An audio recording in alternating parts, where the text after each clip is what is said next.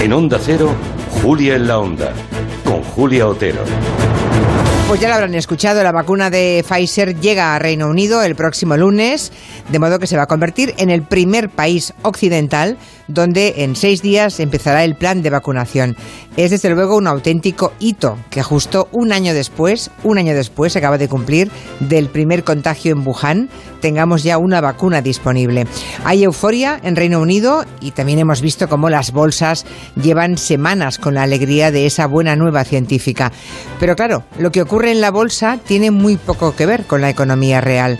Este mediodía, la Organización Internacional del Trabajo ha presentado un informe mundial sobre salarios, ahí está la economía real, ¿verdad?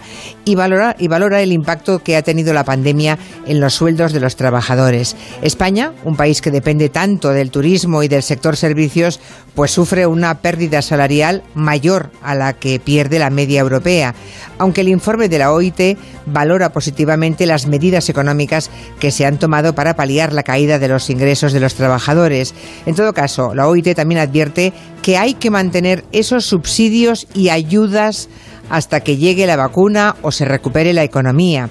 También nos deja una reflexión interesante sobre el futuro y es por qué con frecuencia las ocupaciones que tienen un enorme valor social, la de cuidadores, por ejemplo, o el personal docente, siguen siendo sinónimo de sueldos bajos.